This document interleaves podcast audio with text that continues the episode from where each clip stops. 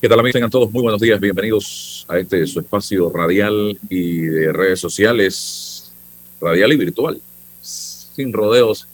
Estamos en Omega Estéreo, transmitiendo señal para todo el territorio nacional, de frontera a frontera, y a través de Internet usted se puede conectar en Instagram, en mis dos cuentas, Álvaro Alvarado C, y también estamos en Sin Rodeos TV PA eh, estamos en TikTok, en Twitter, Facebook fanpage, YouTube. Todas estas redes sociales en este momento, todos los días, de lunes a viernes, se conectan para eh, precisamente brindarles a ustedes este espacio de comentarios, de entrevistas, de actualidad nacional y el análisis de los temas importantes.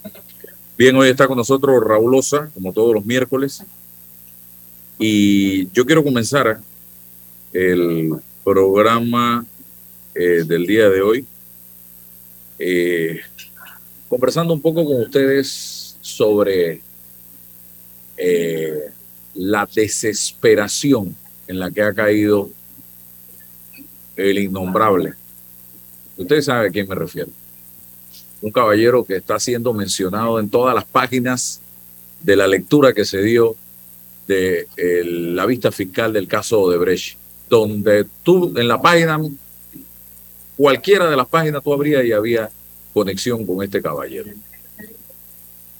Él y uno de sus abogados que él utiliza como títere eh, ha estado insinuando cosas en mi contra en las redes sociales y yo sé que es en mi contra. Eh, uno por un tema de hace 30 años personal que no entiendo, todavía no parece que no lo ha superado y en el que yo no tengo absolutamente nada que ver, que tiene él en mi contra. Y que se presta para hacer eh, marioneta del otro. Por plata, evidentemente.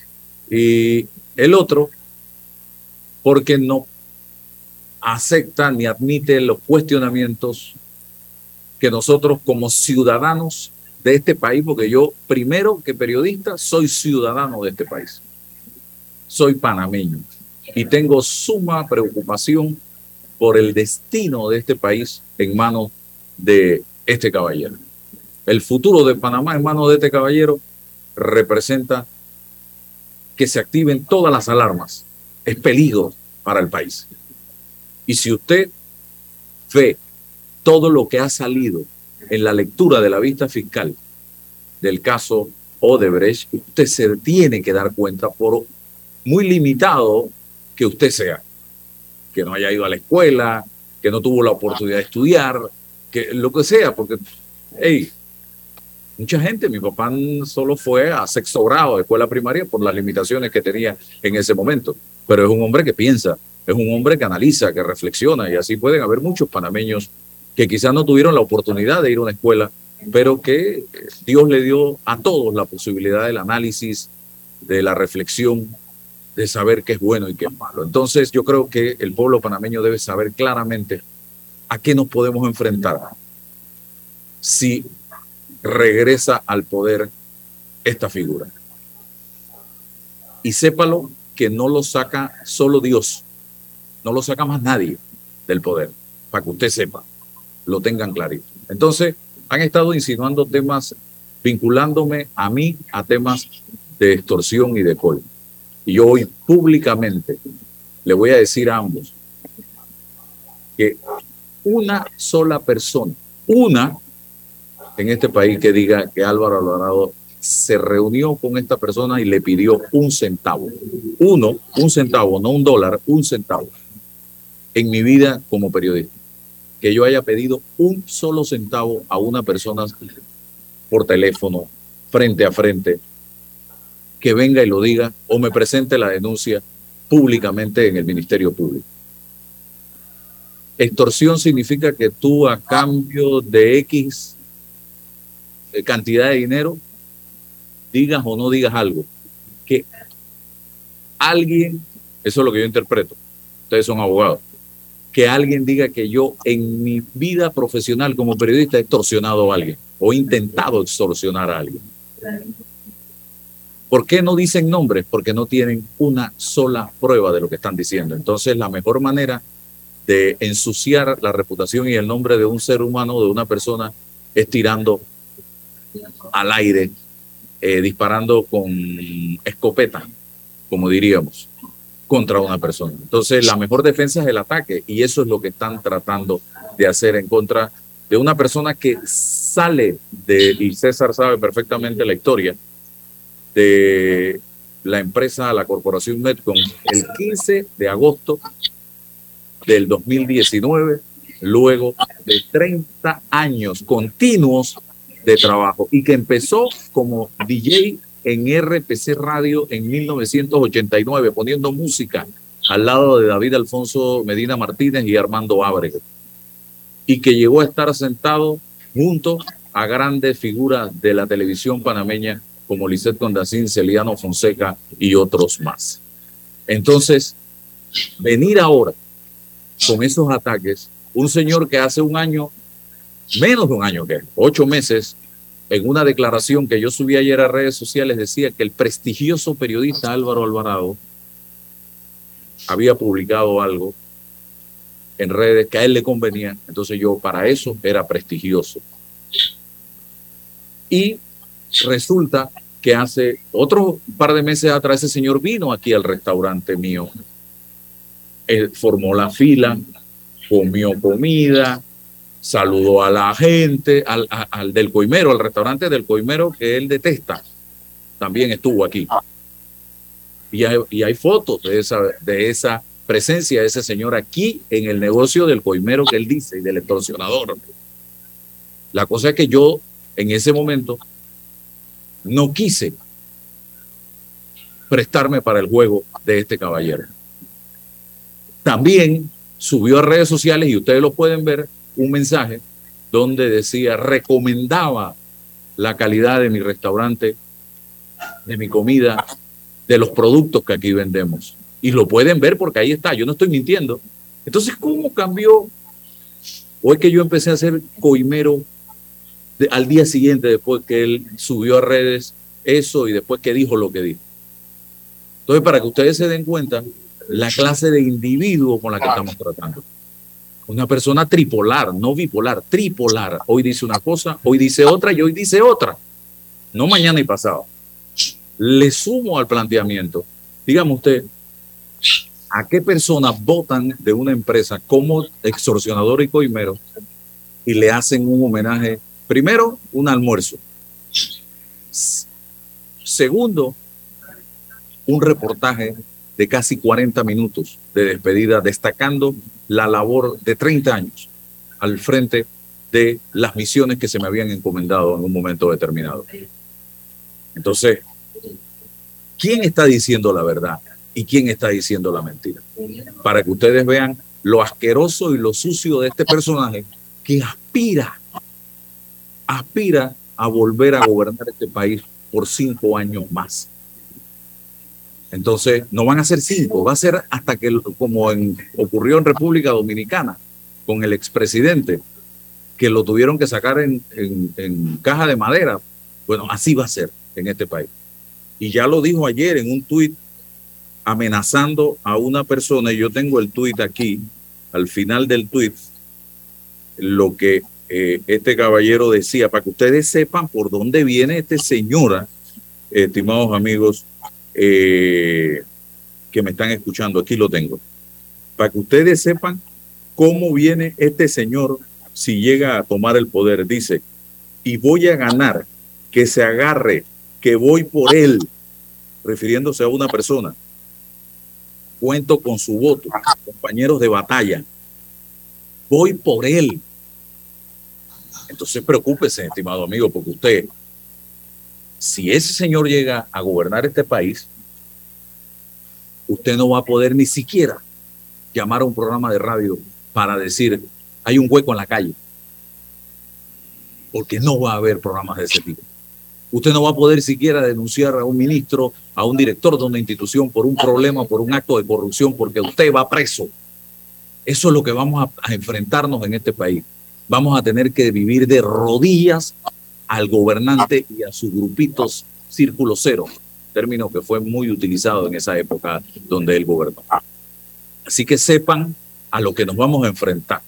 Y ese cuento de que vamos a tener más dinero, olvídese de eso, porque eso es mentira, estimados amigos. Nada más ayer recibía yo, recibí como siete mensajes de colegas periodistas que trabajan en medios de comunicación donde esta persona tiene acceso. Y me decían, ¿de qué habla si nosotros estamos aquí que ni el décimo nos han pagado? La quincena nos la pagan por pedazo o a veces en bono. Nos deben plata. Estamos pasando hambre. Y no podemos irnos porque lo perdemos todo. Estamos entre la espada y la pared. Entonces, ¿de qué estamos hablando, señoras y señores? Abran los ojos, Panamá, porque lo que nos puede venir encima, y lo digo claramente como ciudadano, haciendo uso de, el deber como ciudadano que tengo, esto sería funesto. Y lo dijo un prácticamente familiar de este caballero, fulano de tal, refiriéndose a él, es el castigo divino para un pueblo impío. Don Raúl Osa, bienvenido. Buenos días Álvaro, César, a toda la audiencia de Sin Rodeos, mi saludo y mi respeto. Álvaro, eh, los medios de comunicación social y los periodistas que se apegan a la verdad y que hacen docencia eh, y concienciación eh, suelen ser objeto de persecuciones de sectores interesados. Tú lo sabes perfectamente bien por tu gran experiencia. Esos intentos de atemorizar no deben caer en terreno fértil por nada. Yo sé que yo sé que en tu caso no caen en terreno fértil. Y lo mejor que has hecho es decirle públicamente a toda la audiencia, a la ciudadanía, que tú invitas a una persona, a una, una sola persona, que diga que tú lo has intentado extorsionar de alguna manera, es suficiente para demostrar eso, pero que no hay una sola persona que pueda comprobadamente eh, decir eso. Y con tantos medios que hay, Raúl, puede ser una... que hey, me filmaste, me grabaste, algo, una prueba. Sí, una, una prueba de eso. Claro que sí. Yo creo que la ciudadanía tiene eh, confianza en este medio de comunicación social y en ese periodista que tengo al frente en la pantalla por la historia de su vida, ¿no? Y yo creo que eso vale la pena que nosotros lo tomemos en consideración. Eh, esa, esa consideración que tiene la ciudadanía hacia tu persona. Fíjate que yo tengo confianza también en algo interesante que ha ocurrido, Álvaro, y es que el mejor paso que se ha podido dar en esta coyuntura de la audiencia de Odebrecht es la decisión que tomó la Corte Superior, el órgano judicial, de compartir la señal para que la ciudadanía tuviera acceso a todos los detalles de lo que está ocurriendo allí. Y eso ha sido eh, sumamente trascendental porque la población en general tiene acceso a la verdad que van a exponer las partes la verdad del uno, la verdad del otro y luego la ciudadanía conscientemente sacará sus deducciones. Todos los detalles que están saliendo a relucir son realmente docentes, ilustrativos y nos hacen sentirnos como frente a una película porque ya como que hemos tenido anticipos de lo que se está confirmando en el día de hoy. Esa historia que presentan los fiscales de cómo ellos rastrearon la salida de los dineros de la caja negra y cómo la siguieron por América, por Europa, por Asia y cómo retornó eso hasta convertirse, por ejemplo, en un edificio, en una, en una, en una importante avenida de la ciudad. Eso es realmente impactante, impresionante, educativo para la comunidad y esas son verdades que deberían ser el centro de la discusión. Por ejemplo, una persona que es inocente, en vez de estar difamando a un fiscal, o acusándole ciertas cosas, tratando de desacreditarlo, o difamando a un periodista, debería eh, centrarse en comprobar su inocencia o en alegar su inocencia, o en decir, como dices tú, que me lo comprueben, mi, yo soy inocente, decirlo públicamente y no tratar de estar acusando a las partes. Yo pienso, Álvaro, que eh, en este momento eh, hay una expectativa en el país de que estamos frente a un punto de inflexión en materia de lucha contra la corrupción.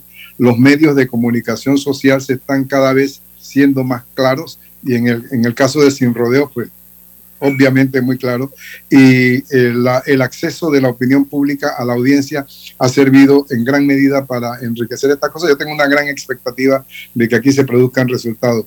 Por lo demás, una persona de tu experiencia tiene la corteza lo suficientemente gruesa, lo suficientemente eh, fuerte para resistir este tipo de escoriaciones que son propias de las personas que se desesperan en esta situación. Así que no te preocupes mucho por eso. No, y, hablando de coimas y de extorsión, el maestro es el maestro.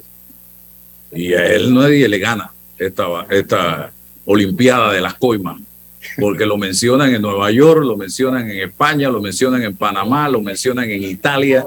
O sea, es eh, medalla de oro en este tema, estimados amigos. Por donde sale ya en el diccionario de la Real Academia Española de la Lengua, de sinónimo, debe salir su nombre como sinónimo de coima, porque está en todos los expedientes habido y por haber. Hasta su familia lo mencionan en estos temas. Entonces, ¿de qué estamos hablando, señores? ¿Con qué moral y con qué cara de cinismo sale este señor a señalar a alguien en este país de algo? Si él ha violado todos los códigos de ética y de moral, de principios, de valores, de familia, de todo lo que existe en este momento. Y nosotros queremos algo así para gobernar este país. Yo no creo que Panamá, por muy mal que nos hayamos portado en la historia, nos merezcamos algo así, señoras y señores. Y si quieren hablar de Varela, hablamos de Varela, porque ayer, ayer fue el día de Varela. No sé si va a seguir saliendo, pero el, casualmente ayer, el fiscal, que tiene un nombre eh, de origen creo que es Indostán, eh, que se graduó en el Instituto Panamericano.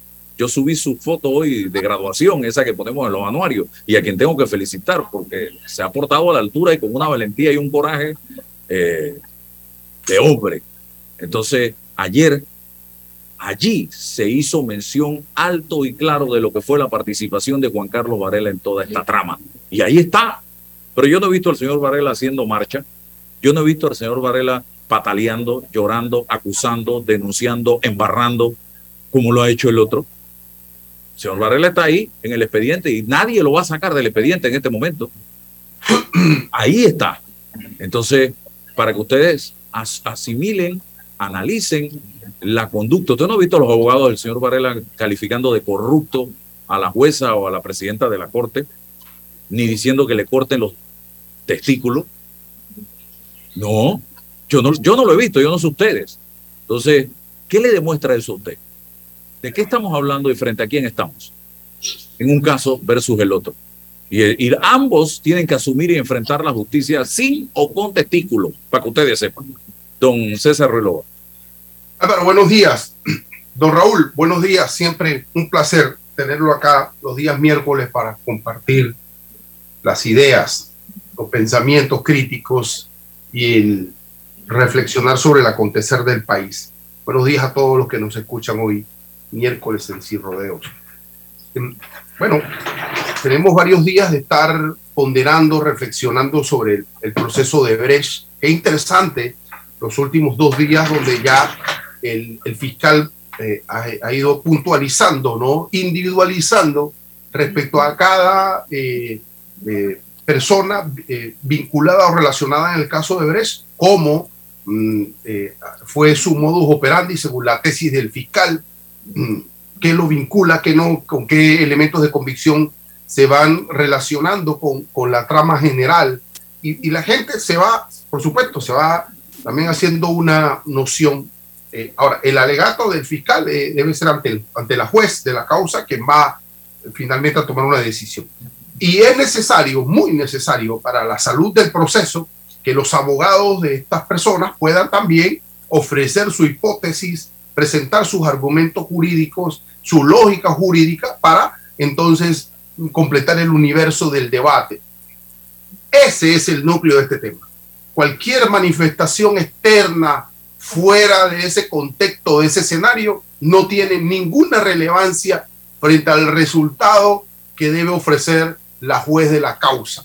todo lo demás es una retórica política, es un esfuerzo de desviar la mirada, es de hecho de ponernos a nosotros que tenemos la oportunidad, la dicha de tener un micrófono para poder de una u otra forma orientar a la opinión pública, para no desviarnos la mirada en lo verdaderamente importante.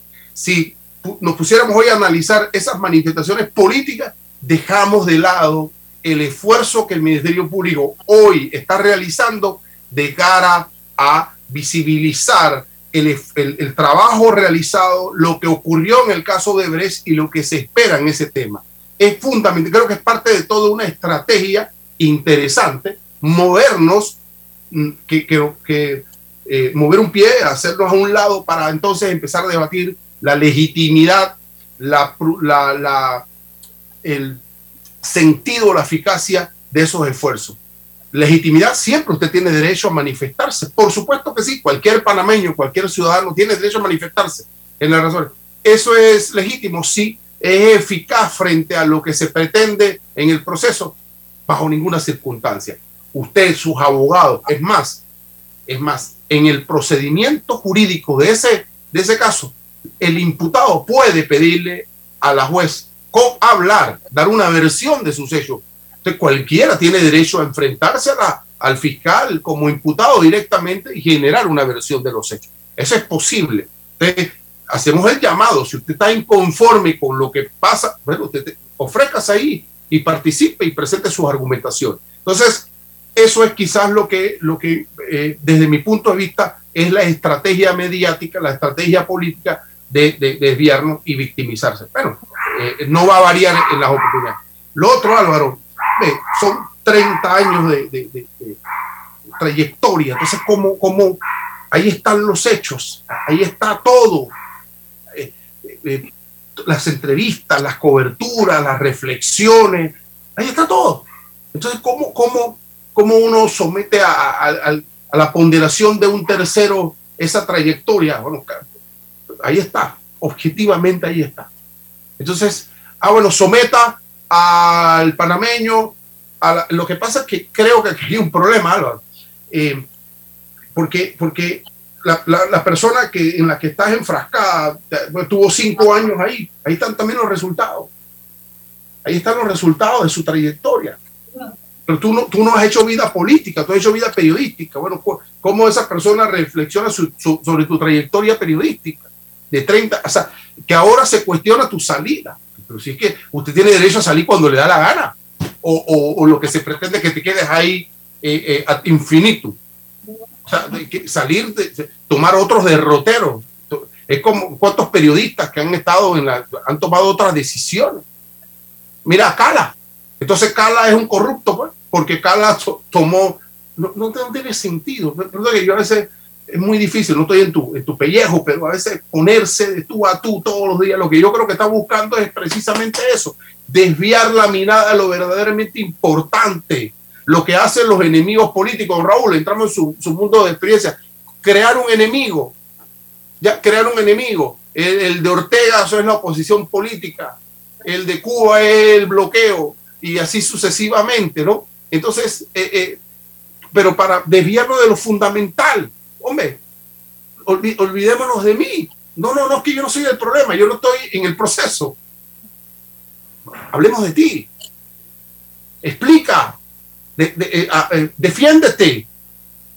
No, ese es lo verdadero, pero no yo, no, no, no, no, no, para nada. Pero bueno, yo, qué sé yo, creo que es eso lo que se está provocando, eso es lo que se está buscando, y en la medida en que está la acción y la reacción, la, la réplica, la esto, él logra el objetivo fundamental, desviar la mirada y, que la, y, no se enfoque en el, lo que está ocurriendo respecto a su gobierno, respecto a, lo que pasó allí. Y entonces estemos ponderando si la salida de Álvaro Alvarado, si fue por aquí. Hasta ahora lo está logrando. Entonces, te doy un consejo no, y, te agradezco, es mi personalidad, yo soy un hombre de ir de frente, usted lo sabe. Pero no me escondo ni tengo segundas cuentas de Twitter. Está, logrando, está logrando los Pero de mí va a recibir eh, lo que yo hago, que es darle a la población elementos para que en el 2024 estén claros qué es lo que los panameños nos merecen. Está, está logrando eso, desviar y una publicidad gratis todos los días, que no necesita pagar en pero, publicidad. Pero una publicidad de decirle a la gente la verdad. Y la gente, don Álvaro, y no, gente- y yo sí veo que hay gente, yo sí veo que hay gente, no sé si es con, ya yo no sé si son call center o no, pero si no son call center, me duele sentir que hay panameños ciegos y sordos, ciegos y sordos y con alto nivel de deficiencia intelectual, porque aquí escribe uno que ese es el problema de, eh, tuyo, de estar defendiendo a Varela. Aquí está Raúl y está César. Y están todos los que me están escuchando. ¿En qué momento yo he defendido a Juan Carlos Varela? Si hubo un periodista en este país que en los cinco años de gobierno de Juan Carlos Varela, en los cinco años de gobierno de Juan Carlos Varela, lo enfrentó. Lo enfrentó. Fui yo. Cuando muchos no se atrevían a decir ni esta boca mía. Y eso me trajo graves y serios problemas con ese gobierno, a tal grado, y ahí están los ministros que formaban parte de ese gabinete, que les prohibieron ir al noticiero de Álvaro Alvarado en la Pero mañana. eso ya, está- esto está contatado, eso es parte de la historia. Eso es parte de la historia, Claro, pero ellos no quieren. Mira, yo no digo que no te defienda, lo dijiste muy claro, o sea, eh, acredítenme, presenten, estás defendiéndose. Así como uno se defiende, pero te lleva, bueno, y, y la política, ojalá fuera todo razón, hay mucha emoción, don Raúl. Hombre, yo, yo creo con Álvaro que hay gente que no va a cambiar de opinión porque están comprometidos de alguna manera, ya sea emocionalmente, de, de alguna manera están comprometidos. Pero aquí hay algo importante que nosotros tenemos que subrayar. Vuelvo a citar la decisión del órgano judicial de hacer pública la señal, lo cual es el mejor elemento que tiene eh, a su disposición la ciudadanía para hacerse una opinión de esto. Entonces, cuando eh, en un programa como Sin Rodeos se cita una coyuntura específica del expediente, se está citando con fundamento en la lectura o en la argumentación. Y eso, como dice César, ese es el centro de la discusión.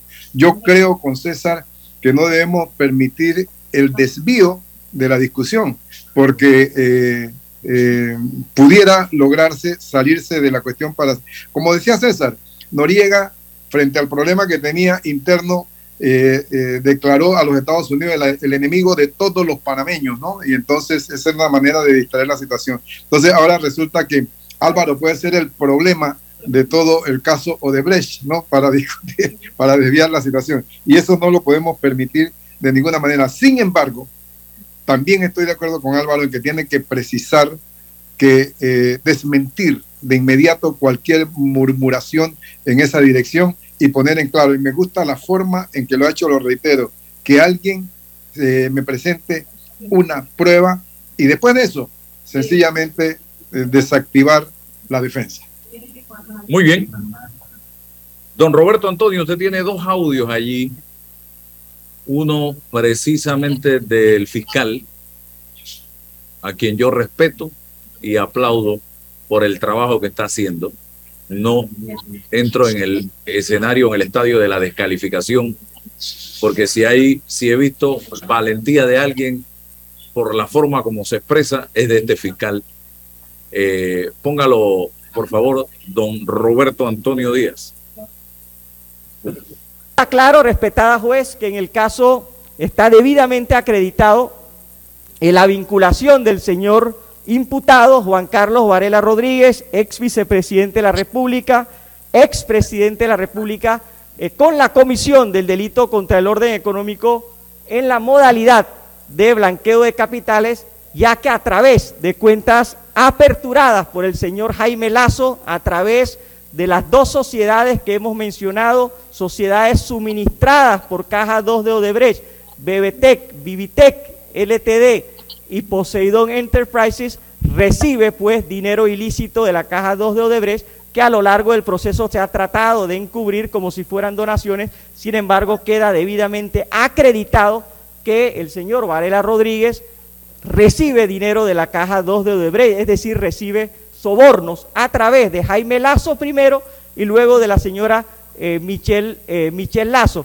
Y en ese sentido eh, también es importante analizar los elementos de la señora Michelle Lazo. Ella dice, bueno, yo sí sabía, yo firmaba, pero bueno, las instrucciones me las daba mi señor padre. Eso tampoco, respetado juez, tiene sentido. Usted no va a recibir en una cuenta bancaria millones, millones y millones de dólares de una empresa que usted sabe que es la empresa Odebrecht y evidentemente usted sencillamente va a decir, bueno, es que yo no sabía, pero yo firmaba. Yo firmo la documentación, pero bueno, yo firmé porque me dijo mi papá, porque mi papá me lo pidió. Eso tampoco, señora juez, tiene sentido lógico. Eh, hay, pleno conocimiento en las tres personas, en los tres vinculados, y es un hecho eh, vergonzoso, es un hecho eh, vergonzoso porque se trata de un expresidente de la República eh, que expresidente de la República y un ex vicepresidente de la República, lo que manda un mensaje, un mensaje vergonzoso y un mensaje que nos lleva pues a una, eh, a una profunda, profunda reflexión eh, de lo que pasó en este caso, ¿no? de cómo, cómo estas personas se aprovecharon, se aprovecharon de la, de la confianza de la ciudadanía, se aprovecharon. Bien, Ahí está para que aquellos que querían escuchar algo del señor Varela ya entraron en territorio Varela, para que sepan, y con claridad y firmeza por parte del el fiscal. Diez años entre el 2009 y el 2019 en donde imperó la corrupción en este país. Esto parecía una especie de eh, organización criminal lo que tuvimos aquí en nuestro país. Muy bien lo decía, eh, y lo decía, lo decía el señor Marcelo Odebrecht, y yo lo subí a redes sociales hace unos días atrás, oye, lo, donde él decía que él no había corrompido, eh, la palabra corrompido a nadie, que ya los corruptos estaban. O sea que le fue mucho más fácil. Si cuando él llega a Panamá, la empresa llega a Panamá, a él fueron a visitarlo. A él fueron a visitarlo eh, para decirle al gerente ejecutivo de la empresa, para decirle que sabían que tenía el gobierno, el Estado panameño, cuentas pendientes con la empresa y que le iba a costar tanto, que le iba a costar tanto a la empresa eh, que le sacaran esos pagos con la rapidez y con la velocidad de la luz. Y allí comenzó la historia en el 2009, cuando e-, ellos reciben esta visita y ellos dijeron, wow, terreno fértil, papá, aquí comenzó la historia. Entonces, ¿de qué estamos hablando? Porque si tú no eres corrupto, simple y sencillamente tú pones candado ante esa posibilidad y cierras la puerta había, habían, llegaron con un plan de corrupción al más alto nivel. Había que sacar dinero de donde pudieran sacar. Y eso fue lo que hicieron desde el principio. No habían pisado todavía la presidencia de la República, estaban en la transición y ya estaban visitando eh, personas para que eh, para cobrarles coimas a cambio de sacarle pago. Esa fue la primera. Yo conozco de una empresa hotelera en este país que fue visitada precisamente, y me lo contaron gente que trabaja en esa empresa, fue visitada eh, o visitado uno de los dueños de la empresa por estos señores, por estos señores que nos gobernaron entre el 2009 y el 2014. Y les dijeron, sabemos que usted tiene una cuenta por cobrar de uno y casi dos millones de dólares. Bueno, eso le va a salir dependiendo si usted nos paga el 40%, imagínese usted, o el 30%.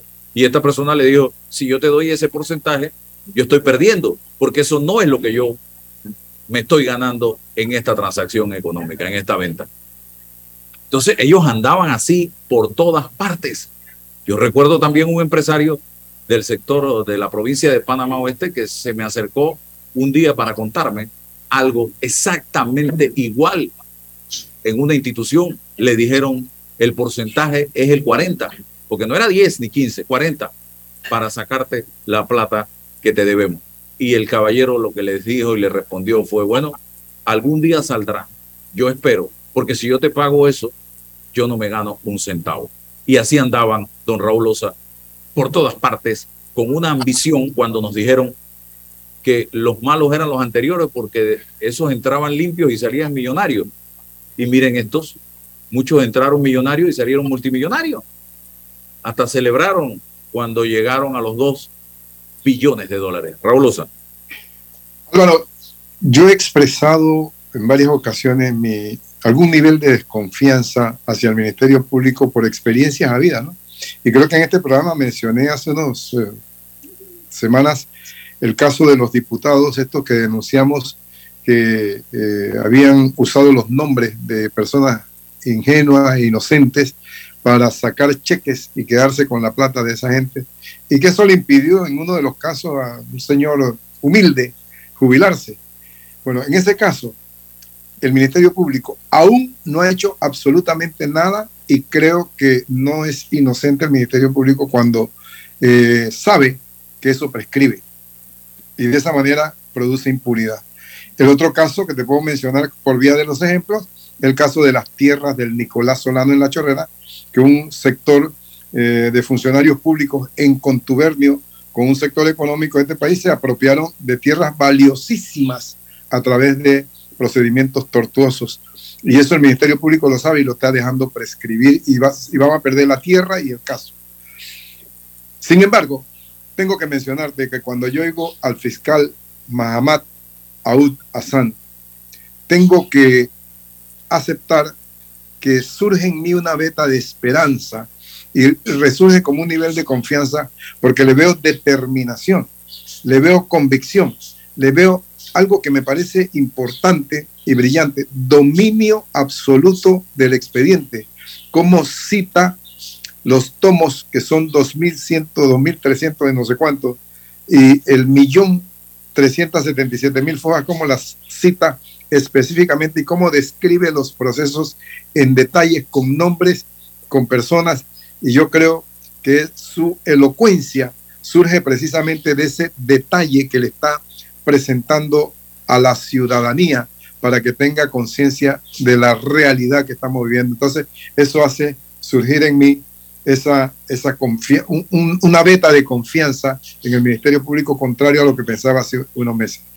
Y con respecto al órgano judicial, Álvaro, igualmente haber observado la personalidad judicial, profesional y de manejo del proceso que ha tenido la jueza Valoisa Martínez también me hace mantener como una expectativa de que algo bueno puede pasar en nuestro país en la lucha contra la corrupción en base a esto. Sin embargo, no dejo de reconocer lo recursivo que son los 33 abogados que están en la defensa y que también puede suceder algo aquí interesante. Entonces, la expectativa está abierta y la invitación es a mantener la atención centrada sobre esto para educarnos para entender cómo funcionó la trama de la corrupción en el caso histórico más notable de la vida republicana nacional. Yo creo que eso es sumamente importante que lo tengamos presente, Álvaro.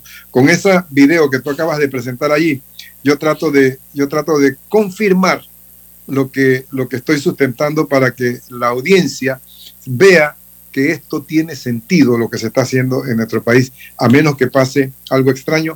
Eh, por mi experiencia profesional que ya data de cuatro décadas, te tengo que decir que veo indicios suficientes, sobrados, para que se produzca un llamamiento a juicio en muchos de los casos que, estamos, que se están explicando en este momento. Y con la trascendencia de que se trata de dos expresidentes, una cantidad de exministros, este caso eh, está llamado a ser un caso histórico y nosotros debemos fungir como testigos de esa historia. De lo contrario, estamos condenados a permitir que Panamá quede en las manos en que no debe quedar. Y si pensábamos que lo habíamos visto todo, don César, yo quiero que usted vea este video de un eh, miembro directivo de la Asociación creo que es de representantes de corregimiento del país, ayer en la Asamblea. Eh, vea esto, don Roberto, póngalo rapidito antes de entrar con Claudia Escobar. Nosotros lo que solicitamos de todo, todos estamos de acuerdo con todo lo que nos están dando. Lo único que estamos pidiendo serían eh, los mil, los nueve millones, que es lo que necesitamos para que todos los representantes del país tengan ese aumento de mil balboas. Es lo que estamos solicitando. Con los demás nos mantenemos con todas las cifras que nos han dado y que el MEN no ha aprobado. Solamente estamos solicitando los nueve millones adicional para el, eh, que se ajusten al presupuesto del 2023 para que los consejos provinciales, eh, los representantes del país, sea con licencia, sea sin licencia, que nos olvidemos de esa parte y sigamos que todos tengan un beneficio. No 80 de 120 o no 120, sino los 679 representantes del país. Eso es lo que nosotros le solicitamos a la Comisión de Presupuestos. si ustedes pensaban que lo habían visto todo, que esta gente con esa cara dura que tienen, los representantes de corregimiento se paren a pedirle a la asamblea que le está tratando de recortar el presupuesto a educación, que le ha recortado el presupuesto a la ciencia, que le ha recortado el presupuesto a universidades. Mil dólares de aumento salarial que representan nueve millones de dólares. Esto no tiene nombre, señoras y señores. Esto no tiene nombre, el descaro, el cinismo de esta gente. Usted sabe lo que se puede hacer con 9 millones de dólares. En un país donde hay un desempleo gigantesco, donde hay gente que todavía no ha recuperado el trabajo, donde hay gente que está en este momento todavía con salario recortado o con horario recortado, y que esta gente se pare en la asamblea a suplicar que por favor, que ellos están comiéndose un cable, que le aumenten mil más. ¿Qué piensa usted de esto, don César? Gracias, Álvaro. Eh, están pidiendo aumento de salario los, señores representantes y alcaldes del país. Sería importante eh, porque eh, es, un, es, una parte ¿no? de, la sustentación de, ese, representante, creo, no lo conozco, no escuché la, la eh, versión completa del audio, porque debo suponer, debo intuir, debo presumir que el representante justificó, ¿no? Políticamente, mmm, cuál, era, cuál es el motivo de ese aumento, o sea, eh, eh, con qué estadística, con qué números duros eh, se está sustentando o, provocando que la Asamblea genere un aumento general para, lo, para las autoridades municipales. En, en eficiencia, porque ah, se han generado transformaciones respecto a la descentralización, se han logrado objetivos y metas a propósito del liderazgo de las eh, autoridades municipales. Creo que si el sustento, la base de esa solicitud de aumento tiene que ver con eso, bueno, es discutible, es, eh, se, se, puede dialogar, pero no, no, no, no, me atrevo, no sé si, si tú me puede, pudieses ayudar Álvaro, si ahí yo, se... yo te puedo ayudar, yo te puedo ayudar un poquito, si me lo permites. Claro. Sí, dele, dele Raúl. Sí, el, el, honorable representante Eliezer Montenegro del corregimiento de Barrio Balboa es el presidente de la um, organización de eh, Consejo, Consejo Provincial de Coordinación ah, consejo, de Panamá Oeste y en representación de todos los representantes de corregimiento fue a pedir un aumento eh, de salario a la Asamblea en el momento en que debía sustentar el presupuesto de los consejos de coordinación, que es de 38.6 millones. Pero la característica más importante de esa presentación es que en ese momento quedó claro que no habían ejecutado el presupuesto del año 2022 no lo habían tocado y están pidiendo simplemente un aumento sin ninguna sustentación numérica, sin ninguna sustentación numérica, simplemente diciendo que es un acto de justicia aumentarle mil balboas a cada representante de los 679 que existen. Y Ahora lo, te pregunto y, una cosa. Y, y, lo condiciona Raúl, dice, y así no tienen que aprobar lo de los dobles salarios, así nos así, beneficiamos todos. Con licencia o sin con licencia con sueldo o sin licencia sin sueldo. No nos metamos en eso, no discutamos eso, dice. simplemente aumenten mil balúas y se arregla esto. Ahora, te voy a decir un detalle de los o sea, o sea, o sea, eh, eh, están haciéndonos un favor, Raúl. Un favor. Sí, sí, por lo menos. Pero recuerda esto, Álvaro y César, y ustedes, amigos oyentes. En el caso de La Chorrera, un representante de corregimiento tiene alrededor de 8 mil balboas. No te puedo precisar exactamente cuánto, lo que percibe en emolumentos. ¿Cómo tú me justificas que debe tener 16 eh, salarios y debe tener ahora 18 salarios mínimos porque no le alcanzan los 16 salarios mínimos para vivir? Si tú me, me dijeras que hay que aumentarle 100 balboas a los eh, empleados del municipio que ganan 400, que ganan 300, tal vez yo te diría, bueno, pero cuando tú ganas 8 mil y pides un aumento de mil porque no te alcanza sin ninguna sustentación numérica, en un momento en que la Asamblea le está recortando el presupuesto al Ministerio de Educación, 368 millones de dólares, al Gorgas eh, le está recortando el presupuesto, porque no hay plata, le está recortando el presupuesto al IPE, porque no hay plata. dígame. Sí, pero lo, que ocurre es que quiero, o sea, es una ponderación lo más integral posible y objetiva para que no se diga mañana eh, que esta gente lo que no quiere es que nosotros tengamos mejor forma de vida material y tal cual, ¿no? O sea, eh, porque si es, eh, hombre, puede ser que está mal allá acá, pero aquí nosotros podemos demostrar que con nuestra gestión, con nuestro liderazgo, con el tema de la descentralización, la vida de la gente que está bajo nuestra administración política está cambiando. Y tenemos derecho, bajo ese liderazgo, a pedir un mayor salario. Me, parece que es legítimo, pero si no hay ese sustento y esa base, ¿cómo es posible determinar y justificar una cosa como esta? Ya e, es lo que es el centro. Y, es el centro para decir, vamos a debatir, debatan con la comunidad y presenten a la comunidad los resultados de ese liderazgo porque para no cortar las alas, don Raúl. Correcto, correcto.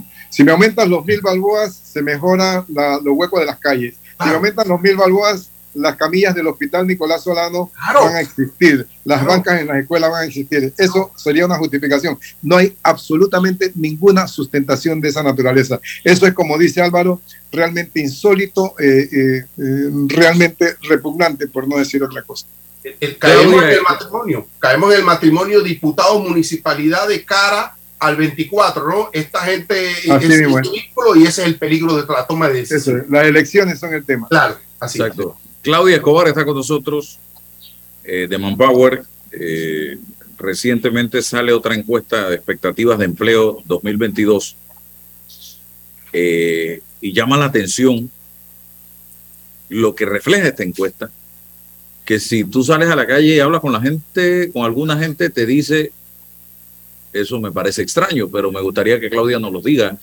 qué realmente reflejó esta encuesta si, si tuviéramos que hacer un titular en un medio de comunicación. Hola, buenos días Álvaro, gracias por la invitación. Eh, sí, después de, nosotros llevamos, eh, Manpower Group lleva más de 10 años realizando esta encuesta, tuvimos una pausa de aproximadamente un año porque cambiamos de proveedor. Y esta encuesta, o sea que estamos trayendo nuevamente, estamos dando la primicia de los nuevos resultados. Mira, esta encuesta lo que hace es que va a aproximadamente 400 mil empleadores a nivel global en 41 países y territorios y hace la siguiente pregunta. ¿Cuáles son las expectativas de contratación para el próximo trimestre, en este caso eh, estaríamos hablando de octubre, noviembre y diciembre, el último trimestre del año, con relación al trimestre anterior. Y en función de estos resultados, entonces se saca un número. Nosotros contratamos, vale la pena resaltar, un consultor externo global en Estados Unidos que hace esto en todos los países. Entonces, los resultados de Panamá son los siguientes. El 49% de los empleadores eh, indica que tiene intenciones de aumentar su planilla el 18% de disminuirla, el 30% dice que se va a mantener igual y el 3% no sabe. ¿Tiene esto que ver con, los, con, el, con el hecho de que el tercer trimestre siempre es el mejor trimestre del año? Sí, esta, esta encuesta hace un ajuste, ellos hacen un ajuste estadístico para quitar el tema de la estacionalidad. Esto nos da un 45% de expectativas de contratación. En números positivos, esto quiere decir que en general hay mayores intenciones de contratación que de, que de desvinculaciones entre los empresarios que fueron entrevistados en los diferentes sectores y en las diferentes provincias a nivel nacional. Eh, entonces, el sector que más alto puntuó fue la banca, finanzas y el sector inmobiliario, un 73%. En el segundo lugar, el sector de la construcción y en tercer lugar, el comercio. Entonces, estos son los sectores de los 10 que mostraron puntuaciones más altas. Sin embargo, todas están en positivo.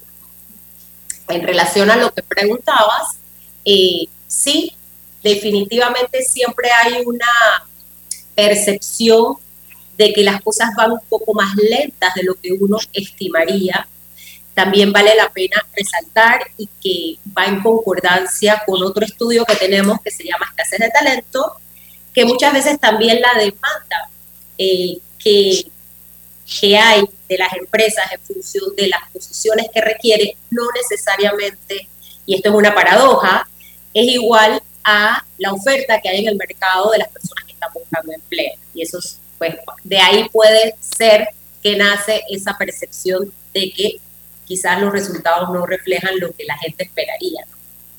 Muy bien. Raúl, ¿alguna inquietud al respecto? Ah, me, parece, esto? me parece muy alentador que haya esa perspectiva de contratación eh, en el próximo trimestre en nuestra economía. Sin embargo, a mí me preocupa también otra cosa y ojalá que Claudia nos pudiera ayudar a, percibir qué, viene. El gobierno se comprometió a desvincular el 10% de la planilla. ¿Qué perspectiva le produce esto a Manpower? ¿Cómo, ¿Cómo se ve esto en relación con la contratación privada? ¿Saldrá gente del gobierno? ¿Será absorbido en ese 49%? ¿Qué perspectiva hay de eso? Bueno, definitivamente el estudio no es tan específico, ¿no? Esperaríamos que esas esperaríamos o, lo ideal sería que esas desvinculaciones se dieran de una manera eh, ordenada a los fines precisamente de no afectar en gran medida este, pues las tasas de desempleo actual, que de hecho está disminuyendo. Ahora bien, el, el estudio no, no, no puede indicar específicamente en ese, en ese rubro, sin embargo, el sector, eh, uno de los sectores que se, que se midió, y lo voy a buscar aquí, es el sector de eh, el gobierno y también estuvo como en, números positivos. Entonces, eh, espera, imagina, imaginaríamos nosotros, porque obviamente nos basamos en los supuestos, en lo que leemos en la economía, que probablemente esto se dé de una manera paulatina a los fines de no generar un gran impacto. Sería lo ideal. César. Gracias, Claudia. Eh, bienvenida siempre. Hay un, hay un factor o un valor inmaterial en todo esto que se llama confianza.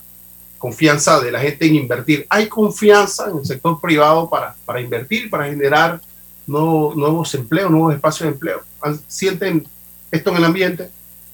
Bueno, en función de lo que, de lo que hemos recabado en las conversaciones con nuestros clientes, con los gremios, obviamente, pues, eh, y, en concordancia con esto, eh, creo que han habido avances que hacen que las personas pues, se, muestren un poco más optimistas.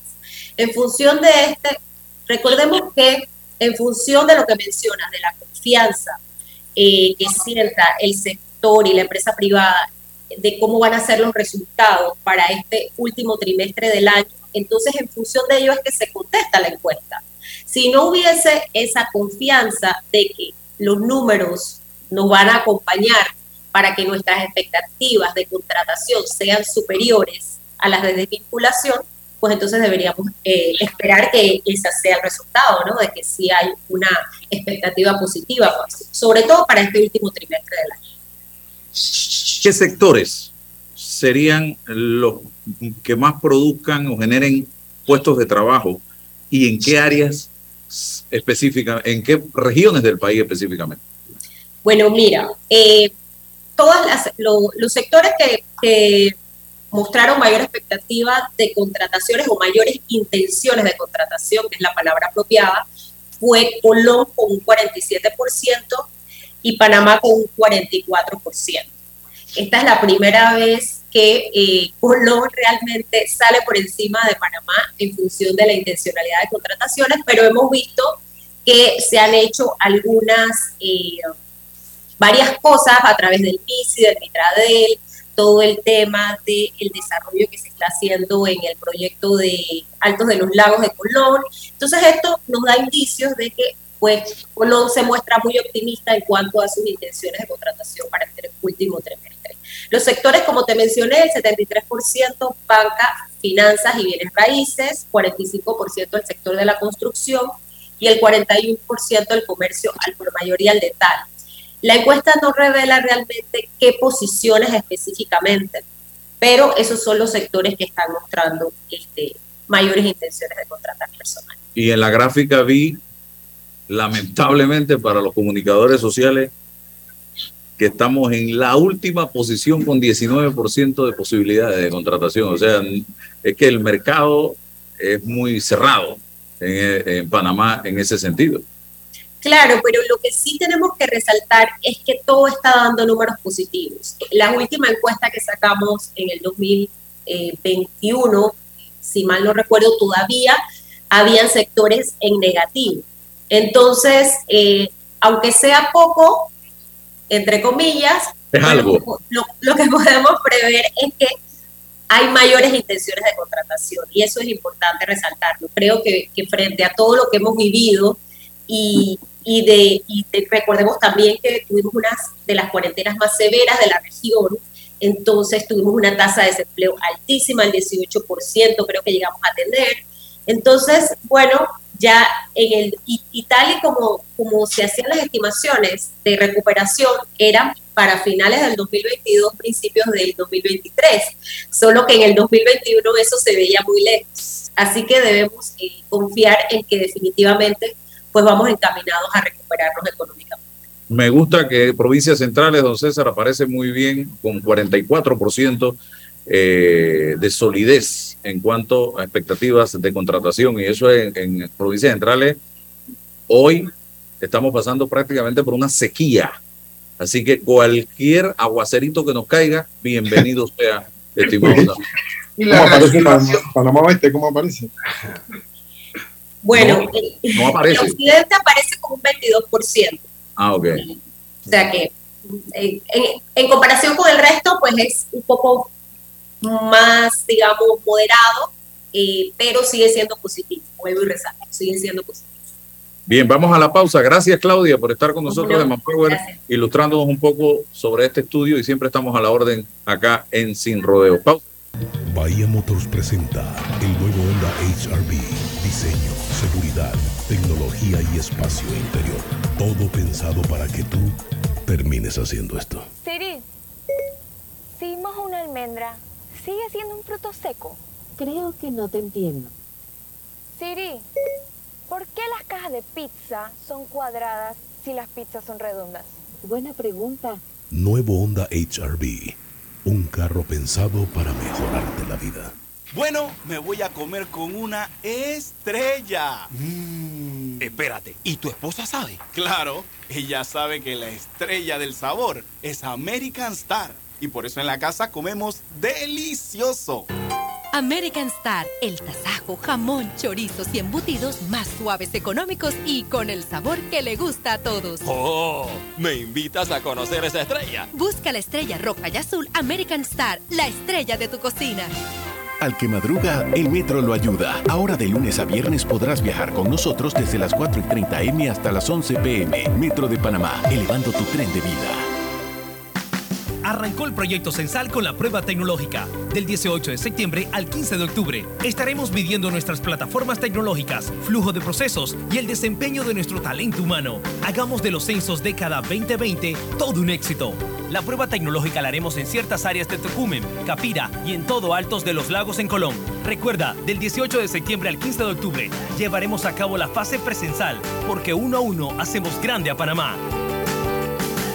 Y Bambito, agua de manantial, directo desde el volcán Barú y Tierras Altas, la frescura del manantial llega a tu casa u oficina ya lista para disfrutar. Consume lo panameño, consume lo nacional. Bambito Agua de Manantial para pedidos 206 0019 206 0019 o 6942 2262 6942 2262 y el momento de remodelar tu casa es ahora. Solicita tu préstamo personal de soluciones financieras Mi Éxito con excelentes condiciones y beneficios. Escríbenos ahora al 63 30 23 34 63 30 23 34 ver condiciones en miexito.net diagonal promociones. Recuerda que vamos donde estés con mi éxito Express.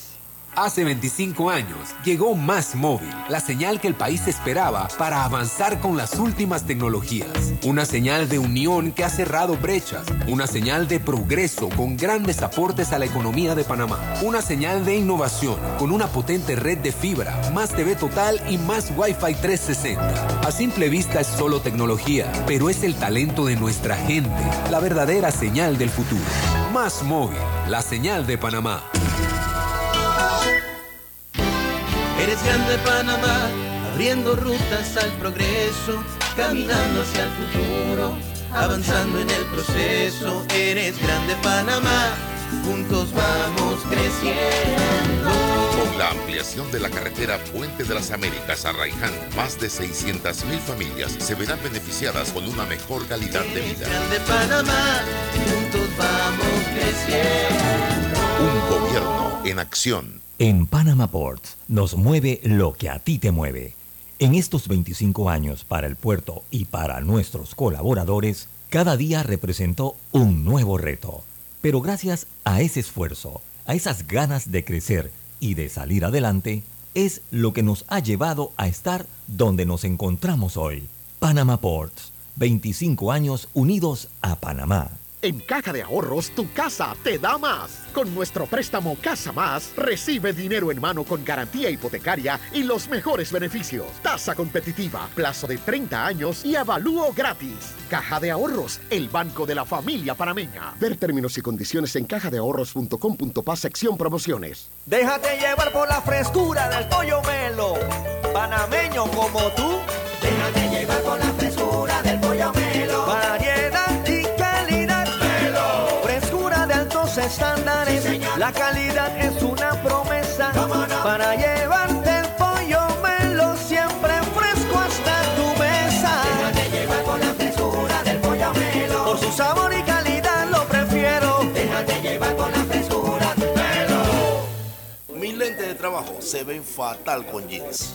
En Sosa y Arango hay variedad de aros desde solo $21.95 para jeans, fiesta, playa. ¿Y tienen de marcas? Carolina Herrera, Polo, Nike, Ray-Ban, Guess, Swarovski, Salvatore, entre muchas otras. Óptica Sosa y Arango, tenemos todo para ti. ¿Ya tienes todas tus vacunas? Protégete de enfermedades y sus complicaciones en el futuro. Prevenir es la clave para una vida sana. Las vacunas son seguras. Caja de Seguro Social. Aquí, ahora, siempre. Atención segura y confiable a través de videollamadas desde el Centro de Atención al Usuario y kioscos multiservicio ubicados en puntos accesibles en todo el país. Son parte de los cinco mecanismos del Tribunal Electoral para el proceso de firma de respaldo a precandidatos de libre postulación. En el Tribunal Electoral trabajamos permanentemente y estamos preparados para cumplir con transparencia este proceso que inicia a partir del 15 de agosto de este año en pro de la democracia. Tribunal Electoral, la patria la hacemos contigo. La respuesta a tus necesidades la encuentras en la feria Caja de Soluciones de Caja de Ahorros. Durante todo el mes de septiembre, aprovecha las mejores promociones y tasas especiales. Te esperamos en nuestras sucursales. Para más información, visita www.cajadeahorros.com.pa. Caja de Ahorros, el banco de la familia parameña. Bueno, yo veo que la carretera acá en Lomacobá está avanzando. Yo me dedico a la venta de frutas y vegetales, abastecos, abarroterías y tienditas. Y uno se pone contento, pues, de que con la construcción de todos estos carriles que están haciendo, voy a poder llegar más rápido allá a la ciudad y voy a repartir todo en menos tiempo y ahorrarme plata en gasolina. Ya falta menos. La ampliación del tramo entre el Puente de las Américas y Arraiján lleva más del 50% de avance y al terminar será más fácil entrar y salir de la ciudad, mejorando la vida de cientos de miles de panameños. Ministerio de Obras Públicas, Gobierno Nacional. De trabajador a trabajador, apoyémonos los unos a los otros, porque es así como se hace un Panamá tan fuerte como el cemento.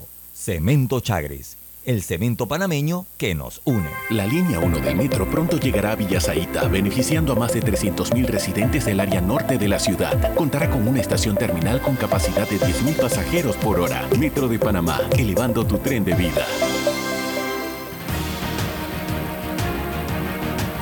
Bueno, eh, puedo, puedo inferir que tú has afirmado que la, ah, el origen de la profesión del periodismo está en las barberías. es una fuente importante, es una, fuente, importante. Y, mi esquinita aquí en el restaurante también es una fuente importante en materia periodística. La información que me llega es de calidad. ¿Ibas a decir algo, César, ya para cerrar? Sí, eh, para plantearlo para el próximo miércoles, don Raúl, eh, imagínense que el caso de Brecht casi no, toca no tocó las, las asambleas o los parlamentos los dos periodos, porque no fue necesario para ellos llegar hasta allá. Pero pudiésemos generar un debate sobre lo peligroso, ¿no? Que hubiese sido la necesidad de Brecht de empezar a tocar, de manejarse con los, con los parlamentarios. Solo estamos hablando del Ejecutivo, la, los empresarios. ¿Usted cree que no se hizo?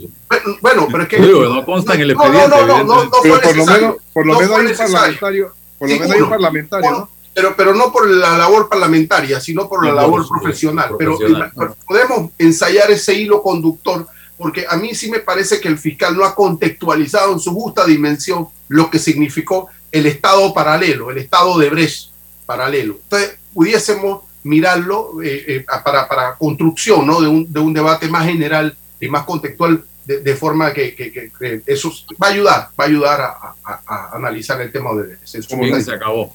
Eh, felicidades al escorpión de Paritilla, Osvaldo Ayala, que está de cumpleaños en el día de hoy. Así que bendiciones. Saludos. Nos vemos mañana. La información de un hecho se confirma con fuentes confiables y se contrasta con opiniones expertas. Investigar la verdad objetiva de un hecho necesita credibilidad y total libertad.